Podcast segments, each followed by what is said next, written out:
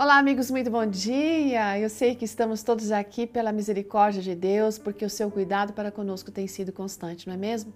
Esse cuidado sempre nos impressiona. A meditação fala sobre isso e ela foi escrita pela linda Evelyn de Souza. A Linda é casada, tem dois filhos e gosta de servir a Deus com seu esposo pregando e cantando nas igrejas. Ela conta que um dia foi convidada para pregar e ela aceitou o desafio e resolveu falar sobre o poder da oração. Só que os últimos meses, gente, não estavam fáceis, não.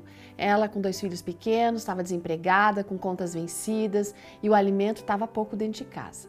Aí ela levantou de madrugada para preparar aquela mensagem, mas ela estava muito triste, ela estava se sentindo muito sozinha. Ela ficava assim: como é que eu vou falar sobre oração se eu não estou sentindo Deus nem ouvir nem responder minhas orações?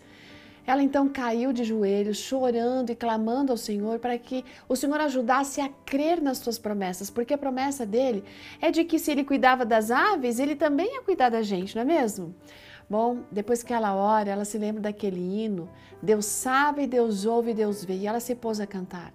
E aquilo trouxe uma paz e uma certeza no coração que o Senhor a estava ouvindo. Olha que gostoso. Gente, ela finalizou o sermão. Na manhã seguinte, ela levantou disposta para negociar a dívida da energia elétrica. Aí, quando ela saiu de casa, ela foi impressionada não levar só a conta de energia, mas também o currículo dela. Quando ela chegou lá, a mulher que estava atendendo falou assim: Olha, não vai dar para fazer essa negociação porque essa conta aqui está no nome de outra pessoa. Aí ela pensou: Não, mas as promessas de Deus são reais. Então ela ela reagiu dizendo o seguinte: Olha, moça, fala com a sua gerente, com o seu gerente. De repente ele autoriza essa negociação aqui para a gente poder pagar.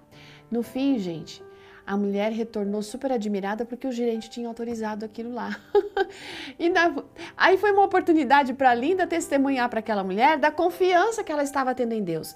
Aquela mulher ficou assim tão impressionada que ela começou a desabafar as coisas da vida dela, as lutas que ela tinha. Gente, no final do atendimento, sabe o que aconteceu?